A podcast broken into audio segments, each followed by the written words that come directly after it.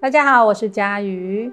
还记得我们上一集介绍过日本的神道教吗？好，在上一集呢，我有跟大家预告说，下一集呢要跟大家来聊聊日本的巫女。所以今天呢，我们的主题呢就是要跟大家聊聊日本的巫女。好，在二零一六年上映的日本动画电影《你的名字》里面呢，这个剧里面讲述的是两位年轻人。在梦中交换身体后的故事，好，不知道大家有没有看过这部电影？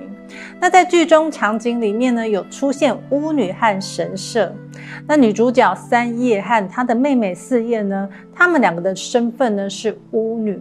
那巫女在日本是指的是担任神职工作的年轻处女。那她们被当成是神的媒介。看过这部电影的人呢，应该还记得电影里面有口嚼酒吗？啊，这个口嚼酒日文叫做 kujikamizake，好，这个又称为嚼酒。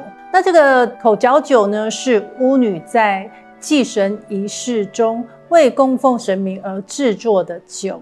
那仪式中这个嚼米，哈，就是把这个米饭放在嘴巴里面去咀嚼它，哈，这种酿酒的工作呢，会由巫女来完成。那剧中的女主角三叶和她的妹妹四叶呢，将煮熟的米饭放在口中咀嚼，然后吐到容器里面，好，然后密封，让唾液中的酶呢来分解淀粉成为糖。那等待天然发酵，酿造出酒。所以口嚼酒呢，因为是纯由人工制作的，所以呢，它需要漫长的时间去让它发酵。那因此呢，这个产量就比较稀少，所以一般呢会用在供奉神明和贵族饮用。一般的平民呢，呃，很少能够品尝到哈。在那个年代的人呢，他们并不晓得糖分呢经过发酵后会生成酵母菌。那他们甚至认为，是因为巫女呢是与神之间的媒介，所以才会制作出这么特别的酒。虽然说这个制酒的前置作业他们会清理口腔，但好像还是有点感觉不是那么的卫生。然而，在我们现在的现实生活中，这个口嚼酒呢，到底是不是真实存在的呢？好，其实它是存在的哦。好，那据日本的史料记载。大概在日本的弥生时代初期呢，稻米自从这个中国传入日本之后呢，那顺便呢，他们也把这样的酿造的方法呢带入了日本，好，就出现了以大米为原料的口嚼酒。口嚼酒的时期呢，大约经历了五六百年之后，日本受中国文化影响。在酿酒的过程当中呢，加了曲的成分，才终结了口嚼制酒的时代。那口嚼酒呢，正式改名为清酒，所以口嚼酒可以说是最原始版的日本清酒。那在日本古代，清酒呢，在这个神道教里面扮演着很重要的角色。那一来呢，清酒呢是用来供奉神明；二来呢，清酒呢也有起到净化作用的这样的说法。所以由此可见，清酒是神圣的，是洁净的。所以历史上咀嚼米酿酒的工作呢，一般会由巫女来担任，哈，有去过日本神社参拜的人应该有体验过，哈。那在参拜的人呢，要呃洗净双手和漱口，再进入神社，呃，这个清洁的过程呢，称为守水。那在古时候呢，用来净化的这个用品呢，除了水之外呢，还有清酒哈。那所以清酒在神道教中呢，占有的精神层面的意义呢，可以说是非常的重要。好，那巫女跟女巫啊，很多人呢常常会搞混哦。呃，女巫呢是西方文化的这个魔女，会像这个动画电影里面会骑扫把、会有魔法的，比如说《魔女宅急便》的女主角琪琪呢，她就是女巫。好，那巫女呢，则是神职工作者。在日本呢，指的是侍奉神明的女性。好，那在日本古代的巫女呢，她们又称为神子，源自于对神的信仰。哦，他们觉得巫女呢，类似于主宰先知一般的存在。传说啊，巫女是可以接受神的旨意，传达神的意志啊。例如呢，历史上比较有名的天田女命、菊里园、悲弥呼等，就是古代日本最有名的几位巫女啊。那巫女呢，她们称为 Miko，是日本神道教存在的非常重要的这样的角色哈，因为她们被认为是神灵的代言人。有着特殊的能力，与神明可以进行沟通。那日本神道教的巫女的起源啊，可以追溯到古代神道教的时期。当时的巫女呢，她是崇拜自然界和神灵的主要宗教仪式的参与者。还记得我们上次有讲过“万物皆有灵”吗？哈，其实同样的概念。那日本古代的祭祀制度呢？原本祭祀仪式呢，主要是由男性来去担任。那随着时代的演变，女性呢被认为是神灵的化身。好，他们认为呢，女性呢有一种特殊的能力，他们可以与神明进行沟通和祈祷，传达人们的祈求与感谢之情，所以开始在祭祀活动中担任重要的角色，那发挥了其重要性啊。那因此，巫女的地位渐渐的上升。那这种信仰呢，逐渐演变成一种祭祀系统。那据历史记载呢，在公元六世纪的时候，女性开始在日本的祭祀活动中呢，担任重要的角色。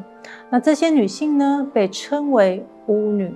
她们呢，会在寺庙或者是神社。接受特殊的训练和教育，学习呢祭祀还有祈祷的这些技巧，以及如何与神明进行沟通。好，这个是祭祀仪式当中呢非常重要的角色。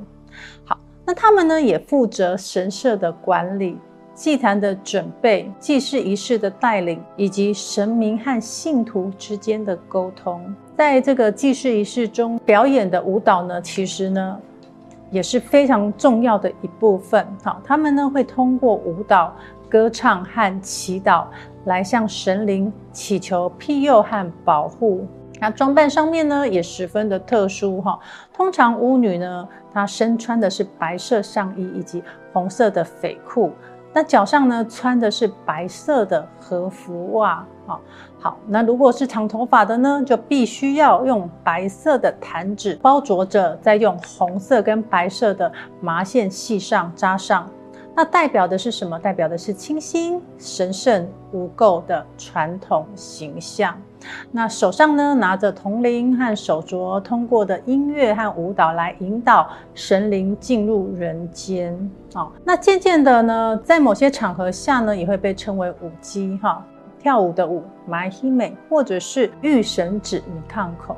那其实这样的这个仪式，是不是跟我们在台湾的宗教有点类似？那只是呢，日本的看起来是比较庄严华丽的。好，好，因此渐渐的，巫女呢，在神道教中呢，被视为是神明的代言人。哈，那可以代表神明向信徒传达神的旨意。那在随着时代的演变呢，巫女的地位渐渐的上升了，哈，成为了日本古代社会中的重要人物。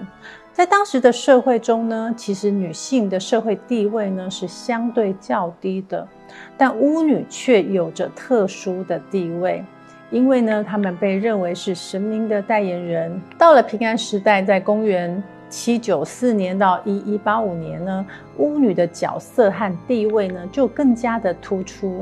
在平安时代，巫女更被广泛的运用在宫廷和贵族中。他们负责神社和寺庙的管理以及祭祀活动之外呢，许多的巫女呢还成为了皇室跟贵族家庭的女官。